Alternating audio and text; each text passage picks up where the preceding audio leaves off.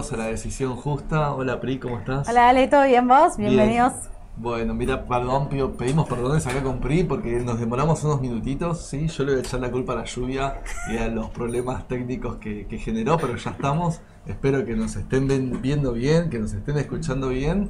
Y vamos a arrancar, bueno, con este vivo, hablando un poquito primero, como siempre, unos minutitos de cómo fue la rueda de hoy del mercado. Sí, vamos a arrancar con un pequeño resumen. Una rueda bastante optimista, eh, tanto en el mercado local como en el mercado de Estados Unidos. Después de que habló ayer la Reserva Federal y empezó el mercado al alza, hoy continuó en Estados Unidos y los ADRs también acompañaron el alza total del mercado se puede dar por una buena temporada de balances, ¿no? No, qué bueno, ¿no? Porque, a ver, después de las palabras ayer de Powell, el mercado lo tomó bien, como decíamos hoy a la mañana, en la mañana del mercado. Se sostuvo casi durante esta rueda también. Eso, eso es bueno, tener dos ruedas consecutivas en verde, la verdad que eso, que eso es bueno, ¿sí? En la mayoría de los papeles, no hablo de, todo, de todos los papeles, siempre hay algún caso aislado, pero fue una rueda buena en general de los índices para, para, para hablarlo y, y de varios papeles en el exterior.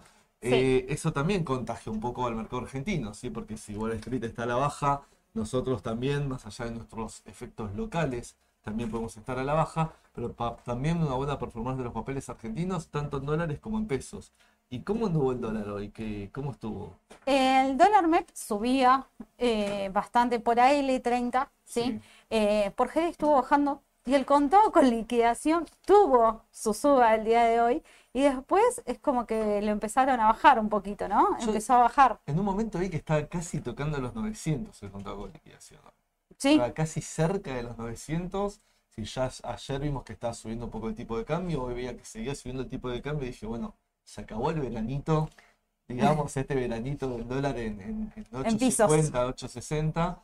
Pero bueno, contás que sobre el cierre ahí, digamos, sí, sí. y bajando. Quedó neutro el contado con liquidación. Bien, es decir, cerró en 8.83. 8.83. Y el MEP más o menos parecido. Eh, sí, eh, ahí cerquita estuvo. Bueno, así que estamos, bueno, sí, porque no hay mucha brecha entre el MEP y el contado con liquidación, el MEP con el L30, ¿no? Eh, no hay tanta brecha en este momento.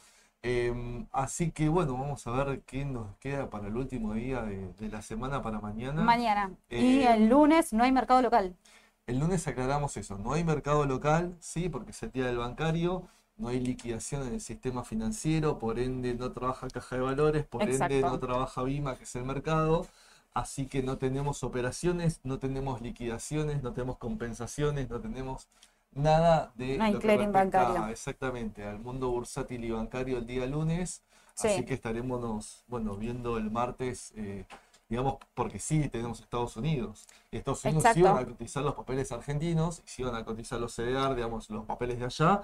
El efecto, digamos... Sí, como siempre, siempre cuando no opera el mercado argentino, recuerden cuando vayan a operar CDRs que van a tener esa variabilidad que hubo en Estados Unidos también el lunes. Eh, así que veremos cómo abre el martes directamente el mercado. Vamos a ver. Cómo siguen los dólares financieros. Acá me pasaron el precio del MEP, 8.76 mm, cerró. 8.76. Eh, Bueno, casi muy poquita brecha, digamos, con el contado con liquidación. Sí, un 3% arriba igual. Un 3%, pero no es tanto. No, no, siguen subiendo, siguen escalando y bueno, eso se puede ver reflejado en todo lo que es la plaza local. Bien, bueno, vamos a ver qué nos depara para mañana. Los papeles argentinos ayer estuvieron bien, hoy, también. Vamos a ver si mañana, más que es viernes, capaz que el humor de los viernes se contagia un poquito, un poquito más de verde. Estaría lindo poder tener tres ruedas verdes, la verdad, acá y afuera.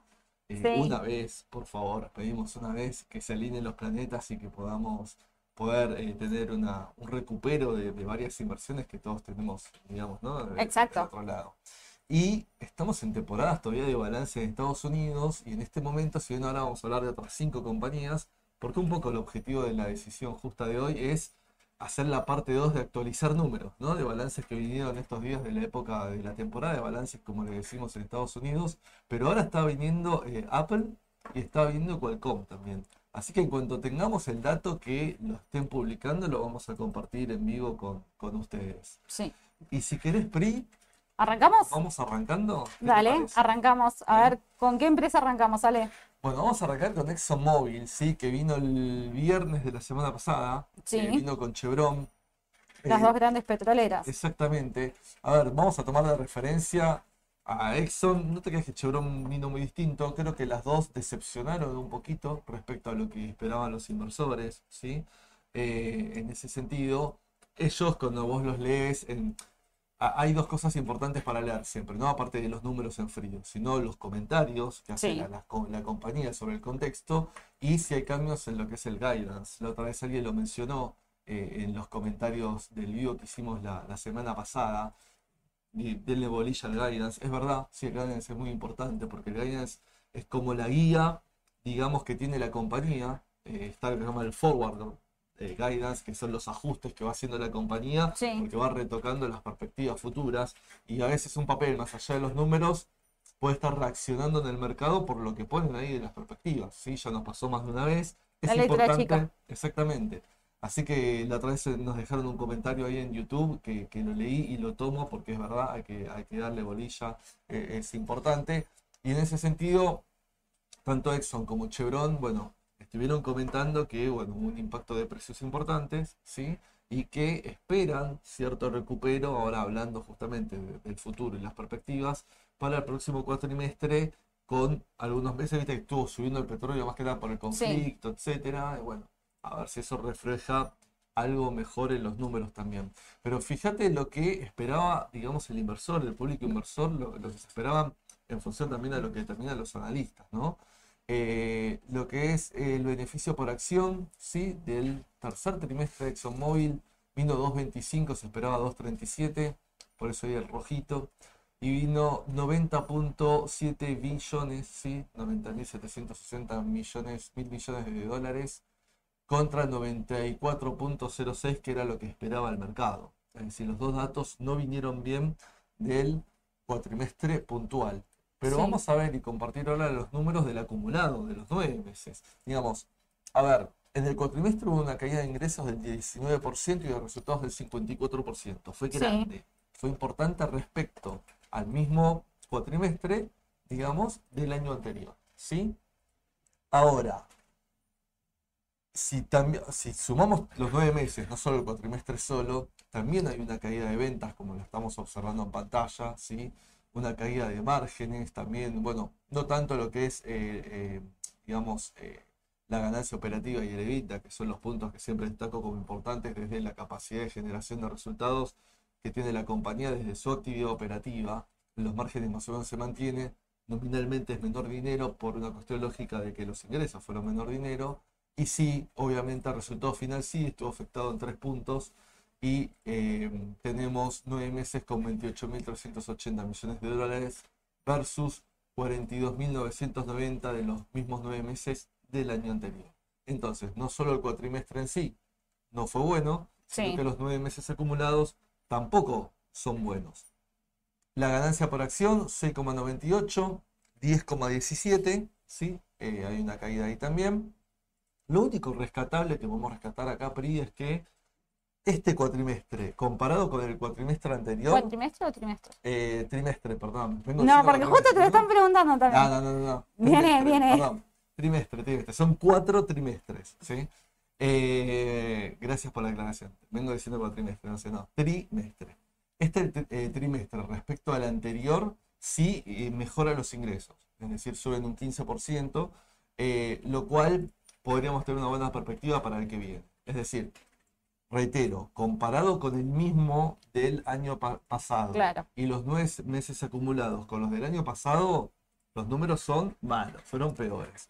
Ahí hay una débil, débil resultados del área de refinería de la parte química. Ahí coinciden tanto Chevron con Exxon con los mismos problemas.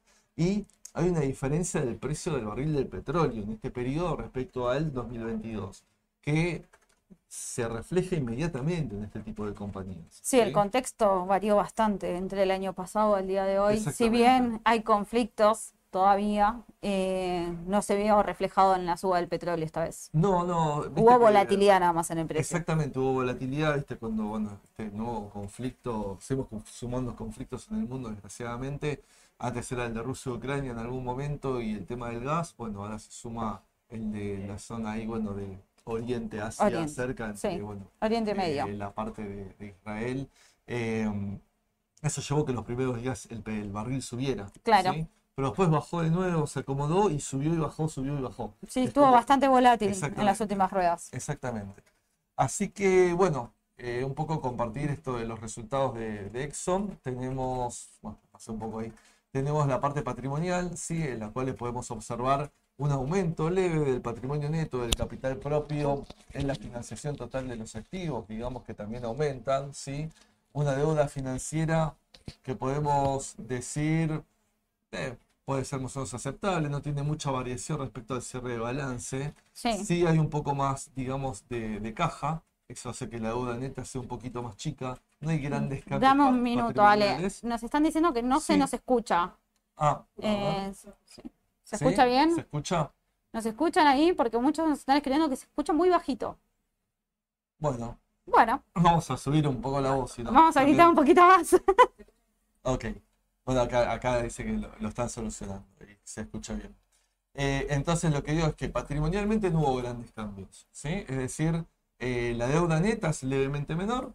Sí, desde la parte de resultados es importante el tema de cómo, digamos, se está... Eh, como, hay una variación sí importante y para mí se hubo una defraudación un poquito al público inversor. No sé si tenés un poco cómo reaccionó el papel el día que vino. Hubo, hubo una baja importante ese día en las petroleras, tanto en Chevron como en Exxon. Exxon cerró un 1,9% abajo, pero luego se fue mm, eh, acomodando. El día de hoy tuvo una suba, el día de ayer tuvo una suba bastante importante, si no me equivoco, y se fueron acomodando los precios. Si bien fue una baja de reacción rápida del mercado ante un mal balance, mal resultado que se esperaba, pero después fue acomodándose los precios. Están bastante volátiles las petroleras por este motivo del barril del petróleo, yo creo. Sí, bueno, a veces se asume rápido el mercado el tema de justamente de la reacción y de pasar a precio las noticias, las perspectivas rápidamente y después durante los días subsiguientes puede ir empezando a acomodarse, porque también una baja importante en un inversor de largo plazo que queda aprovechar de una baja para entrar,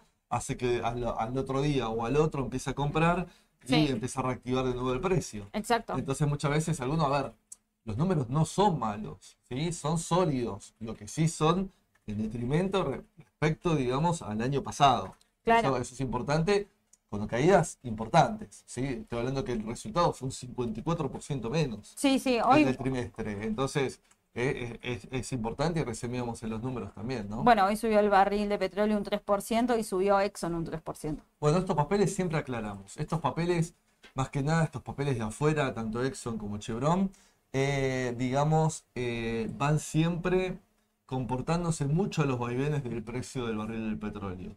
Más allá de que hay cuestiones particulares de la empresa, digamos, obviamente, pero son, siempre digo, muy barril dependiente estas compañías para lo cual no es que son malas compañías, pero si hay perspectivas de que el barril baje, posiblemente, más allá que la empresa sea buena, baje, digamos, el valor de, la acción de estas compañías, porque de hecho lo vemos en los números. Fíjate que más allá de la unidad de refinería y de químicos que han tenido una caída, ellos aducen que el principal problema que tuvieron fue la baja de precios. Claro. Comparado con el año anterior. Por eso, porque se traduce en números después. Entonces, bueno, ese es un poquito el motivo de la baja. Y hablando del guidance y las perspectivas futuras, hay una noticia importante en Exxon, que es que hay un acuerdo de función con Pioneer. Pioneer es una de las petroleras también más importantes de Estados Unidos, ¿sí? Debe andar tercera, cuarta por ahí en ese sentido. Y 60 mil millones de dólares parece que es el acuerdo para que Exxon compre Pioneer y la absorba. Pasaría a ser el jugador, pero por afano recontra mega más importante de Estados Unidos en el sector petrolero si se llega a dar para lo cual eso es importante, ¿sí? Quería destacar esta noticia con ustedes de, la compra de Pioneer, porque bueno, hay un acuerdo, ya hay un monto puesto, hay que llevar miles de cuestiones para materializarlo, pero eh, es importante destacar. Ale, acá te preguntan, ¿cómo son los beneficios por acción? ¿Trimestral o TTM? Hay, eh, hay de los dos, ¿sí? En este caso yo estaba compartiendo o voy diciendo el trimestral, el que voy poniendo de, los nueve meses, es Mm. eh, con el acumulado digamos, Exacto. de- exactamente del TTM. El TTM, para los que no sepan que están detrás, es tomando los últimos 12 meses, pero no eh, considerando la fecha de cierre del balance, sino 12 meses calendario. ¿sí? Claro. Es decir, considerando, claro, considerando los últimos cuatro trimestres. Entonces, considerando eso, es como se calcula, digamos, el, el- el beneficio por, por acción. En realidad, este está hecho con el acumulado de los nueve meses. ¿sí? Sí. Y está como anualizado para que pueda llevarse eh, el concepto, que en realidad yo lo rescato del balance de la compañía. Claro, ¿sí? Si la directamente compañía te los pone datos. En nueve meses, tanto resultado, tanto de acciones circulantes, ¿sí? Se hace la división y es tanto resultado por acción. Ahí es como, como lo puse, como muy bruto en crudo está puesto ese número que, están, que acaban de dar. Y vamos a McDonald's. McDonald's. Sí, McDonald's, bueno, todo lo contrario. McDonald's superó las expectativas, McDonald's vino muy buen balance, Sí. ¿sí? Inversores de McDonald's felices. Eh, Estuvimos comiendo Big Mac. Sí, no, la, la verdad que muy, muy buenos, muy buenos los números de McDonald's. A ver, estuvimos hablando, eh, bueno, que la otra vez eh, tuvimos una decisión justa que hablamos del sector de consumo y los Exacto. peligros del sector de consumo, ¿sí? Eh, pareciera que eso se va desprendiendo, ahora estamos con todos los mercados alci- alcistas, por lo cual está como acompañando todos los papeles, incluyendo el consumo.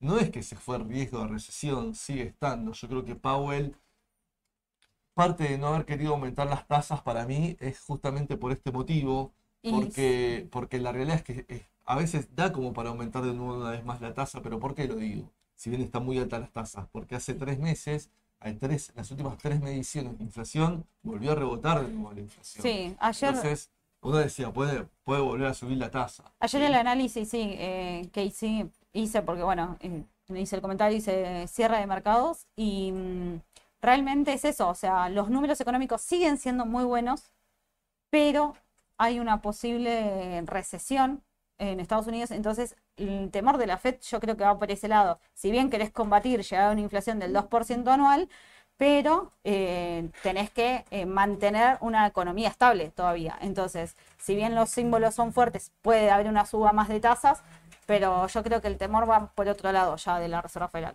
Por eso me pareció capaz muy inteligente todavía mantener, no, no volver a aumentar las tasas. ¿sí? Sí. Están altas, ¿sí? Es decir, Lo que habló es que no va a haber disminución de las tasas. no, eso va a pasar un tiempo, ¿eh? No la veo ni de acá hasta mediados del 2024, por lo menos personalmente me cuesta verlo, ¿sí?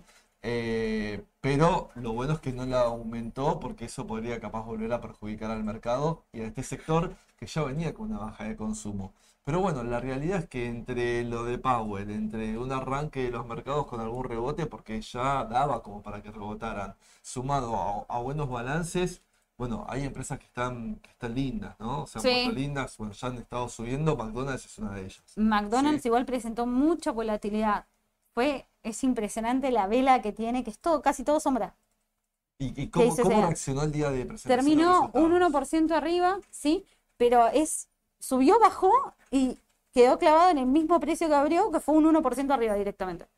Es impresionante la vela que hace Sí, sí. eh, y la volatilidad que tuvo ese día. Eh, yo creo que cuando subió bastante aprovecharon, tomaron ganancias, volvieron a entrar después y ahí bueno.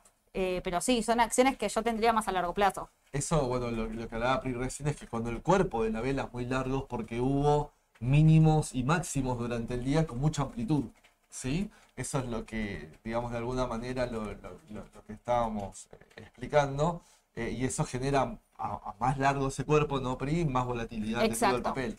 Eh, raro en un papel como McDonald's o de consumo, de alguna manera decirlo, Sí, sí, sí. pero eh, los números son buenos. Encima eh, un par de datos para tener de, de las perspectivas del guidance, justamente como, como nos comentaban el otro día. Bueno, las perspectivas son buenas, ellos hablan que han tenido un plan, justamente entendiendo este contexto mundial, que lo están aplicando y que es bastante exitoso, con mucha ejecución de, en virtud, digamos, de campañas efectivas de marketing, Sí. de crecimiento digital y en entregas. ¿Pero por qué en entregas? Porque eh, en los últimos años, obviamente todo esto es dinámico y hay que adaptarse a los cambios. eh, el tema delivery, el tema, bueno, como tenemos acá en Argentina, este Rappi o pedido ya, etcétera, eso es a nivel mundial, ¿sí? Ya Claro. hace varios años que está instalado. Y eso genera tener otra volu- otro volumen de capacidad de respuesta, de, de- de- de tecnología, de, preparación, eh, rápido, ¿sí? Para que justamente toda esa demanda de gente que no va al local y que ahora consume capaz por un delivery de este tipo, que reitero, a nivel mundial, esto no es que es una moda argentina, que, que botitos de, de rap y pedidos ya por todos lados, no, a nivel mundial eh, fue bastante exitoso la adaptación mundial que tuvo McDonald's a adaptarse a estas cosas, ¿no? Tiempos de respuesta, de entrega, eh, digitalización de un montón de cuestiones. Bueno, McDonald's ha, entendido, olfateado bien el cambio, cómo, cómo viene, cómo venía, y eh, digamos, uno de los puntos que uno lee en el balance es ese, en la parte de, datos que te ponen como cualitativos, ¿no? De tiempos de respuesta, hay un montón de cuestiones que tiene, de que han mejorado y que están muy buenos. Y eso es importante porque ya no es solo la gente que va al local o la gente que no pasa por, el, masiva. por el automac. Claro, estás, digamos, generando un nuevo foco, una nueva boca de ingreso, ¿no? de venta, que si no la abasteces bien, sonaste, porque ya no, te llaman más o se va a la competencia que si lo está haciendo mejor. Y otro aspecto a tener siempre en cuenta de McDonald's, que capaz no lo conocen, pero lo comparto con ustedes, es que no es un negocio netamente eh, digamos, em, de comida. De comida rápida. De gastronómico. Sí. El en realidad, los principales ingresos de McDonald's provienen de eh, venta, alquiler, como quieran llamarlo, de marca y es y casi inmobiliario también el negocio. ¿sí? No tenía ese dato. ¿Por qué? Porque ellos partes de muchos locales también los alquilan a nivel mundial, claro. otros los alquilan los terceros, pero los principales ingresos son de franquicias, son de franquiciados no son de las tiendas propias que sí las tiene McDonald's a nivel mundial, eh, con distintas subsidiarias en el mundo, pero eh, digamos, em, lo que quiero decir es que lo llamativo es que la parte de comida propia como cadena de restaurante de las más grandes del mundo, es una de las cadenas más grandes del mundo restaurantes, McDonald's, em, lo que es propio es menor que lo franquiciado, ¿sí? Eso, eso como, como negocio, como ahí aditamento para ponerlo. Y mira, Pri, vamos a pasar rápido los números, ¿sí? para no demorarnos mucho. Eh, aumento de ventas, eh, aumento de ganancia bruta manteniendo los márgenes. Sí. Pero ya en la parte operativa y, digamos en el EBITDA, ya empezamos a ver un crecimiento. Sí. Es decir, la parte de ganancia bruta, que es el ingreso contra el costo directo, es decir, lo que me sale vender el Big Mac contra el componente del costo del pan, de la hamburguesa, de los aderezos. Sí, todo, todo lo que conlleva hacer un Big Mac. Toda la, toda la asignación directa de costos, eso se mantuvo en el mismo porcentaje. Pero al aumentar los ingresos y al mejorar la eficiencia, hizo que los costos de estructura, los fijos, los costos fijos, sí. digamos, tengan menor incidencia en el global general y mejore los márgenes. Por eso mejora el margen de vida, el margen operativo y el resultado final. Y una ganancia por acción de 8.76 contra 5.75 de los mismos nueve meses del año anterior. Muy buen balance de McDonald's. Ellos siguen planteando que van a seguir ejecutando este plan, digamos, a futuro, que viene dando éxitos, no hay mucho retoque eh, en ese sentido, así que posiblemente volvamos a tener un buen balance el próximo cuatrimestre, vino mejor que lo que esperaban los analistas, así que todo pipí cucú, digamos. para adelante. Todo para adelante. Antes de pasar, eh, pues ya pasamos de empresa, ¿no? ¿Vale? Si no me equivoco. Eh, vino Apple. Vino mm. mejor de lo esperado. El beneficio por acción fue de 1,46 dólares contra el 1,39 estimado. Bien. Y los ingresos fueron de 89,5 billones contra 89,31 billones. Así que. Reacción del momento. Vamos con la reacción del momento. A ver, ¿cómo está? Porque hoy también subió bastante y ayer ya venía subiendo. Baja un 1,45. Ah, un 1% está bajando, está ahí. A veces pasa esto. A ver, primero. Hay que leer el Primero que el after o el pre no es el mismo volumen que la negociación abierta en el horario. Es decir, es un porcentaje mucho más chico. Primer dato, ¿sí? Segundo, que muchas veces, cuando vos venís, que todo el sector viene con buenos números y vos estás al final de todo, y bueno, el papel puede empezar a subir antes. Entonces, Exacto. capaz se adelanta la suba, ¿sí? Y después lo que hace el número es confirmarlo. Aún siendo mejor de lo que esperan los analistas, a veces pasan estas cosas, lo cual es normal. Igual hay que esperar a la apertura de mañana, ¿sí? sí. Yo creo que Apple, si mañana el mercado en general, el índice o lo tecnológico, por ejemplo, está para arriba, yo creo que va a estar para arriba también, ¿sí? A pesar de que ya hoy marcó, hizo como un gap en la apertura de hoy. Una de las acciones que trajiste hoy hizo eso. ¿Sí? Sí, se dio vuelta después cuando abrió el mercado. No, no vamos a hablar Vamos después. a hablar después cuál es. Vamos Y vamos a, les comento, sí, vamos a hablar de Pfizer también. Eh, sabemos que la placa al inicio estaba con Sí, los balances del, mar, eh, del jueves anterior, así que hoy hablamos de Exxon, AMD, Meli, Pfizer y McDonald's. Exactamente. Perfecto. Y vamos justamente con Pfizer. Mirá, qué, qué timing. Qué timing, por Capaz Dios. Justo están todos desesperados. ¿Qué pasó con Pfizer? ¿Qué pasó con Pfizer? ¿Qué pasó con Y Pfizer? los números de Pfizer no fueron muy buenos. Sí, yo no, no traje mucha información acá, pero me puse a leer el balance, a desglosarlo y en muchas unidades de negocio, creo que excepto en oncología y en alguna de, digamos, eh, de, de algunas unidades que les fue mejor, sí, pero lo que es en el global y en los segmentos más gruesos, las ventas han caído y disminuido en Pfizer. Eh, eso se tradujo en una disminución, digamos, obviamente de los números y algo menor que la expectativa del mercado. Fíjense que, bueno, el resultado no, porque el resultado es vino un 0,17 negativo, se esperaba un 0,08 negativo, ¿sí? Estamos hablando que, si bien el número es chiquitito conceptualmente, pero es el doble Sí. eh, en, en porcentual casi, ¿no? Eh, y algo menor los ingresos también, en ese sentido. Pero veamos un poco los números de Pfizer, ahí los están viendo en pantalla, nueve meses, ¿sí? Eh, voy a aclarar algo de Pfizer. En el trimestre puntual fue Sí. menor respecto al mismo trimestre del año pasado, ¿sí? Ventas por 13.233 millones contra 22.638 del 22 Sí. y una pérdida en el ejercicio, acá no lo ven porque este es el acumulado, pero una pérdida del ejercicio de 2.382 millones, mientras que en el mismo periodo del año anterior ganó 8.600 millones. Y la diferencia es grande de la comparación y también es grande los nueve meses acumulados como lo están viendo en pantalla. Fíjate que no solo cae ventas, ¿sí? sino que caen márgenes también y cae obviamente nominalmente caen las ganancias. Estoy hablando de una EBITDA de 8.600 millones, contra 3.500 millones del año anterior. Un resultado de 5.488 millones contra 26.378 y caída de márgenes. Esto, Sí. fíjense que no llega a valer un dólar por acción contra los Cuatro. 4,60 del mismo periodo del año pasado. Decir, los números no fueron buenos de Pfizer No. para nada. Si bien, a ver, tengamos en cuenta que Pfizer ha tenido un gran momento cuando fue lo de la vacuna del COVID y de las primeras adecuaciones de la vacuna del COVID. Obviamente salieron nuevas vacunas porque ahora está la bivalente y la, la etapa, ya no sé qué número de Omicron debe ir por las vacunas, pero obviamente no hay el mismo nivel y ritmo de, vacu- de vacunación masiva en el mundo como lo ha habido en el 20 y en el 21. Claro. ¿sí? Es decir, eso se empieza a notar eh, y en parte del 22 te diría también. Y en parte del 22 también. Eh, ya es como que si bien hay vacunas que están adaptadas a las nuevas cepas, eh, digamos, no es el mismo el, el- el volumen, reitero, de, de lo, que, lo que han hecho. Entonces, eh, se traduce un poco en números porque eso le ha generado también un incremento como muy excepcional en años anteriores. Pero más allá de años anteriores, comparado inmediatamente con el año anterior, los números no han sido buenos, ¿sí? Y la expectativa de mercado, como ven, también no fue buena. Así, acá se suman las dos cosas. No fue bueno el trimestre, no fue bueno el acumulado de los nueve meses y no fue bueno respecto a lo que esperaban los analistas. Sí. Acá si hubiese venido el dato verde, levemente mejor aunque sea, y aún con pérdida neutro, capaz que el mercado lo hubiese tomado mejor. Sí, Y puede ser. Pfizer no hubiese caído tanto porque tuvo, tuvo una repercusión importante, ¿no? Es, no, ese día bajó, eh, bajó, bajó, llegó a valer 29,70, pero terminó neutra.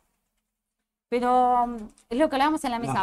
¿Por qué no sigue bajando Pfizer? Porque Pfizer está casi en un piso. De- Claro, bueno. Desde el lado técnico, está en un piso. Eh, está valiendo 30 dólares. Vienen con una caída bastante importante desde julio del Claro. 2022.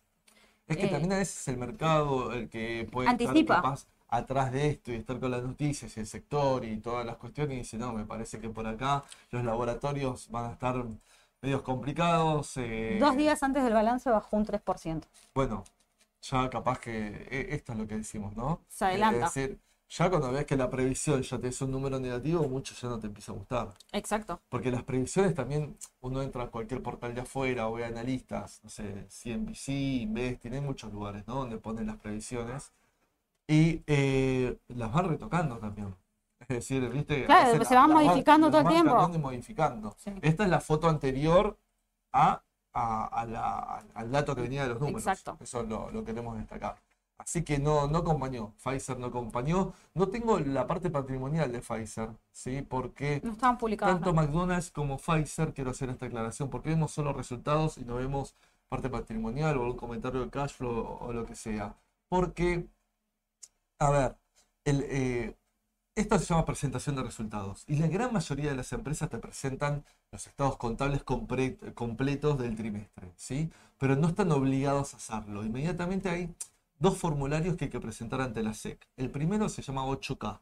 En el 8K, en el formulario 8K, ante la SEC, que la SEC es como la Comisión Nacional de Valores de Estados Unidos, ¿sí? Para que sepan, digamos, la analogía, tenés que hablar de tus ganancias, de los earnings y puntualmente, ¿sí? Como lo llaman en inglés, y de lo que fue la performance de la compañía, en cierto, en cierto punto. Punto. no estás obligado a hablar si querés de lo patrimonial. Ah, perfecto. Ahora, un par de días después, generalmente, muchos ya te publican el balance completo trimestral de donde sí vemos los datos patrimoniales. De las cinco que hoy traemos, lo tengo en tres, pero tanto Pfizer como McDonald's no tengo los datos patrimoniales porque solo publicaron cuestiones por el momento. Por ahora no publicaron el formulario que es el 10K, que es el 10Q, perdón, el 10Q, que ese sí tiene todo completo es decir, se dio el 8K, que es otro formulario, pero no vino el formulario, digamos, todavía no lo publicaron de que está todo completo. Realmente lo hacen 5 o 6 días después, una semana después como mucho, ¿eh? no mucho más. Pero sí la parte de resultados. Claro. La parte de. la principal sería. Sí, eh, eh, cómo le fue a la compañía, digamos, en ese sentido. Ahora, si se endeudó mucho más, menos, eso no lo sabemos. Porque a veces eso te puede poner una aguja también, ¿eh? Sí. Eso, eso puede poner la aguja. Y vamos con Mercado Libre. Yo, yo mira, pedí un aplauso para el Mercado Libre porque la verdad, el Mercado Libre es, es espectacular, es excepcional. La verdad, sí. es muy buenos números, muy buenos números, muy sólidos. Tuvimos hace unos meses atrás el miedo del tema este impositivo en Brasil. Brasil representa en el EBITDA de Mercado Libre casi la mitad del negocio, eso es importante, por eso lo estoy destacando. Entonces, cuando dijeron que había un tema impositivo que podría impactar en el negocio de mercado libre. En Brasil todos nos asustamos hace meses atrás, el mercado también en algún momento reaccionó un poco mal, pero se dio vuelta rápido, tuvo rebotes, ¿sí? Y Mercado Libre, la realidad es que metió un balance extraordinario. Pero espectacular, espectacular, la verdad. Voy a, mira, esto es lo que preveía el mercado. Este 5,88, quiero aclarar, era el doble del resultado del, mismo periodo del trimestre del año pasado, en las previsiones. Y ya los analistas le estaban poniendo una vara bien alta a Mercado Libre, claro, duplicando, un 100%. duplicando, digamos, eh, un poquito más, diría, un poquito más del doble, digamos, de, de las ganancias del mismo periodo del año anterior. yo dije, opa, si le ponen la vara alta, los números que se esperan van a ser muy buenos, digo, pero, pues, si es menos, ojo la reacción del mercado, ¿no? Porque la vara estaba alta. Bueno, nos tapó la boca a todos. Mercado Libre superó con creces la vara alta desde que le pusieron los analistas, ¿sí? En cuanto al beneficio por acción, terrible lo de Mercado Libre, impresionante. La realidad, te voy a dar un par de datos. Mira, Brasil, que es, Brasil, México y Argentina son los tres focos más importantes de Mercado Libre aunque opera en casi todo el, cono de América del Sur. ¿sí? Em, Brasil, aumento de ingresos del 40% interanual. Y teníamos miedo por los impuestos. México, 66% en México. Yo quiero aclarar que en México está Amazon también. ¿eh? Es decir, hay competencia en México ¿eh? Contra el, grande, ¿eh? contra el, el, grande. el, Lord, el Lord. El Lord, el Lord de los... Eh, impresionante. en un mercado tan competitivo, un 66% aumentó, digamos, eh, México y Argentina un 22%. Argentina, si tomas 6 años atrás del mercado libre 7, era el 70-80% del market share, de, perdón, del, mix de ventas de, eh, de Meli. Bueno, ahora cayó un montón, es el 20 y pico. Ya es mucho más importante México y Brasil que Argentina. Y muy bueno el negocio de fintech fintech es mercado pago, digamos, ¿sí? de alguna manera de decirlo, que se está consolidando ya no solo en Argentina, ya sabemos que es como... Está en todos lados. Ayer, lo, lo, charlaba un poco en casa, ¿no? Ya no es como ¿con qué billetera virtual me vas a pagar? No, tenés mercado pago. Eso. Claro, tenés mercado pago, es como Coca- no es una Coca-Cola o Poligoma, Plasticola, es decir, eh, un Pati. Bueno, uno usa marcas en vez, digamos, a veces del nombre de sí del Sí. producto. Bueno, acá es, eh, tenés mercado pago, te puedo pagar con mercado pago. Ya hay creo que un porcentaje bastante importante de gente que manera, que maneja pago no solo efectivo, digamos, tarjeta, etcétera, un 70% ya usa mercado pago también. Sí, Es un número enorme, sí, es impresionante. Eh, Así muy que- práctico las formas de pago. Terrible, terrible lo, lo- lo de mercado, eh, lo de mercado libre, la verdad. Fíjate, te ve la previsión de ingresos fue mayor, no solo el resultado por acción. Eh, siempre este dato es bueno e importante, pero este es el que más pesa siempre, ¿sí? Porque yo siempre digo, puedo vender más, pero perder más Sí. guita. Eh, Lo que le importa al empresario, al accionista, es si gano o pierdo más, ¿sí? Y vamos, mirá, lo- mirá los números, mirá los Acá números te preguntan- Sí. Muy buenos, pero eleva eh, la vara para la próxima presentación. Eh, sí, ya están, que los analistas que acá estaban poniendo 5.88, tengo que ver bien el detalle, pero ya están 6 y pico, y yo creo que lo van a, a terminar cambiando, ¿eh? No, Van a terminar subiendo más. Eh, no sé ahora si, cómo, cómo está, seguramente todavía, porque no es tan inmediato el efecto que Claro. los analistas te suben eh, el número rápidamente. Van a analizar hay y un lo van estimado, tocando. pero no, no es Pero ya el inmediato. estimado ya era de 6 y pico con este 588. No sé si, si tenés- en lo tenés por ahí, A ver, el, el dato para compartirlo. sé que viene el 21 de febrero. Sí, 6.27 ya es. 627, bueno, 627. Y ojo que no te extrañe que lo puedan subir más. ¿eh? Claro, Es que eso decir, se faltan- pueda ir retocando faltan tres durante meses. los tres meses. Claro, faltan tres meses. Ojo que no puedan subir más. Y bueno, ¿Meli paga dividendos? eh, Meli paga dividendos. ¿Sabes que no? No, no está pagando últimamente dividendos. Hace No. un tiempo que no paga dividendos, Meli. No, no. Ah, hablando de dividendos, quiero hablar, me voy para atrás, que McDonald's aumentó un 10% su dividendo. ¿Sí? Eh, aumentó un 10%. Así que eh, me había quedado, digamos, ese dato para compartir con ustedes. Y que el, el price earnings, un dato muy importante de McDonald's, todavía está por debajo de la media de sus 10 años. Dato importante para que tengan en cuenta, porque el precio objetivo puede ser un poco más alto de lo que está de McDonald's. Perdón que hice este paréntesis que me lo olvidé de, co- de comentar. Pero fíjate los números de Mercado Libre. Fíjate, me, voy al final, ¿no? Mejora todos los márgenes, los ingresos. eh, Duplicó el resultado. casi triplica, casi triplica el resultado, ¿sí? Y fíjate la ganancia por acción de 6.26, bueno, No, ese es eh, impresionante. ¿sí? 16 con 36. Eh, quiero hablar que esta ganancia por acción es del trimestre, sí, la ¿sí? otra Y es esta es la acumulada, para que se entienda, digamos, nuevamente el, las dudas. el concepto, exactamente. Y en la parte patrimonial, sí, eh, digamos, lo que tiene, no es muy sólida patrimonialmente, es una empresa bastante apalancada, bastante Sí. endeudada. Fíjate, el pasivo respecto al patrimonio neto era financiación de los activos totales, siempre lo rescato esto. Eh, igual es mejor la relación que respecto al cierre de año, ¿no? De 11, eh, el pasivo salta a 13, pero este de casi, digamos, eh, Viene eh, mejorando en números. Sí, no duplica, pero es un crecimiento más importante acá que acá. Y la deuda financiera también es considerable, fíjate, es más grande, la deuda solo financiera es Sí. más grande ya que el patrimonio de la compañía, es algo de caja, digamos, haciendo que la deuda neta sea un poco mejor la relación que en esta, ¿sí? Pero patrimonialmente no es que sea gran fuerte el mercado libre, pero sí lo que genera en los números son impresionantes. Algunos están mencionando que el papel, algunos bancos o fondos del exterior Sí, comunicaron hoy, estuve leyendo que el precio objetivo pues, podría ser de 2.000 dólares. para A mí me finales. parece mucho porque 2.000 dólares me da un PER un price earnings muy, muy elevado. Ya es elevado en el, en el mercado libre. Digamos, eh, no, no, no lo anoté ahora, no me lo traje, pero es un número grande. Eh, entonces, lo que hace una ganancia más grande es que se acomode mejor un pri- price earnings si el precio de la acción no aumenta tanto. ¿Se entiende? Sí, Pero, digo, eh, le, le aumentan casi dos mil dólares la perspectiva del valor del papel. Mm, Para mí es un poco apresurado y alto ese sí, número, sí, aparte hoy Mercado Libre subía bastante, subió hasta casi un 7% y cerró en un 1,5%. Positivo nada más. Ok, pero ya ayer había Ah, ayer subió un subido- 4%. Claro, es decir, ayer subió, Ayer un subió 4. bastante. Ayer yo en un momento me, me- me metí en la conferencia en vivo, porque uno, si quiere, puede entrar a la conferencia en vivo en el resultado, ¿no? Cuando empiezan a hablar, se tiene que perdón, la palabra fumar que es en inglés, pero bueno. Y, en el momento estaba viendo que arrancaba la conferencia y todo y ya empezaba a subir el papel. Sí. Y solo tenía, solo tenía el valor de ventas, no habían dicho los resultados todavía y ya estaba subiendo el papel. Sí, había subido un 4% Eh. en el día y después en el after llegó hasta un 6% en el, eh, en el after, después del cierre de mercado, Sí. hablando, ¿no? Pero, pero digo, el crecimiento ya había sido importante en la previa, igual es positivo que hoy también siga creciendo. Claro. ¿No? Sí, sí, sí, sí. Eh, Eso es para destacar. Eh, vamos con la última. Vamos con la última, con la famosa AMD. A ver, ¿qué pasó con AMD? Para. AMD. Por lo que veo así eh, rápido, fue mixto el resultado, sería. Sí, sí, es, es un poco mejor la previsión de lo que fue el trimestre puntual. Sí, Menor en ventas, pero mirar los números, lo que cae con los nueve meses acumulados AMD.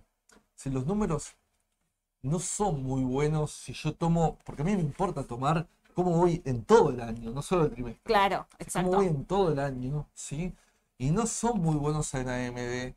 Es decir, una caída, aparte en el, guide, en el guidance, ellos Sí. dicen que eh, le ha afectado mucho la división de gaming, que es la de parte de juegos y de procesadores, ¿sí? Y que puede seguir afectando para el próximo cuatrimestre. Tomen nota de esto, pero mejoraron en otros segmentos.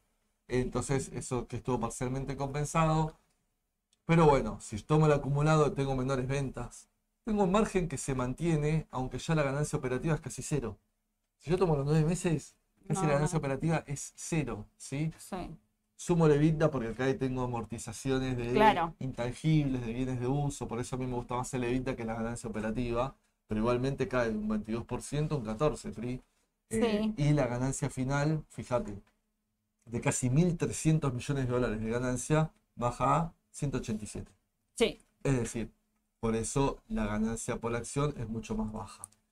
Tuvo, yo sé que tuvo reacciones ambivalentes, digamos, ¿no? En el mercado. Porque Es hubo lo una, que te digo, es lo que te digo. hubo Eh, una es- reacción mala. Yo me acuerdo que en el after, en el after bajaba. pero fue un desastre. Vamos a aclarar. AMD no salió ayer, salió antes de ayer. Salió antes de ayer. en el after, cuando cerró el mercado. Bajaba un 6%. Claro. En un momento era como, listo. Al ayer subió un 10% AMD.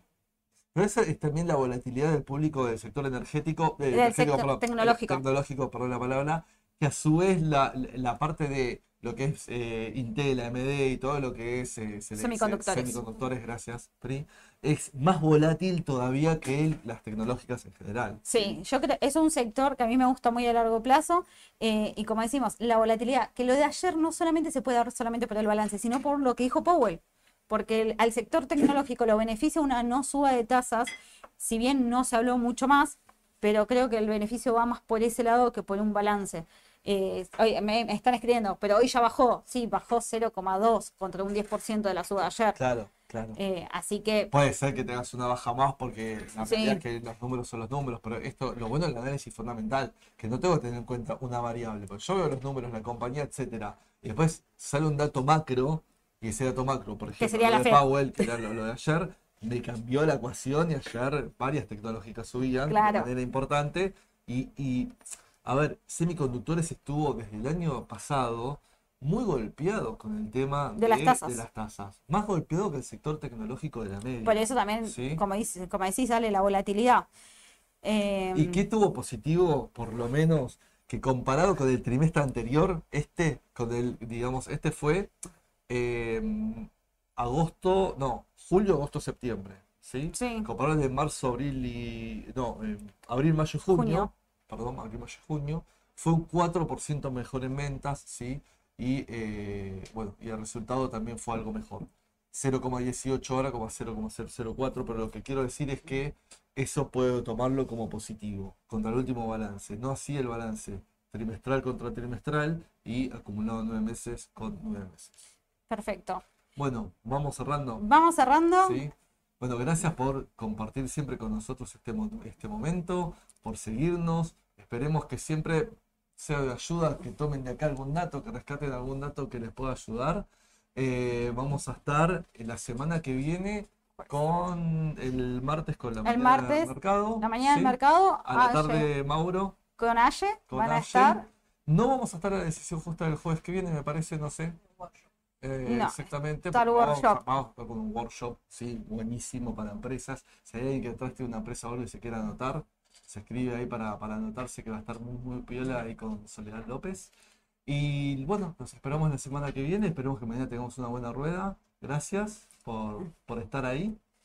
Bueno, suscríbanse, denos like y gracias a todos los que se eh, sumaron hoy. Muchas gracias. Hasta luego. Nos vemos.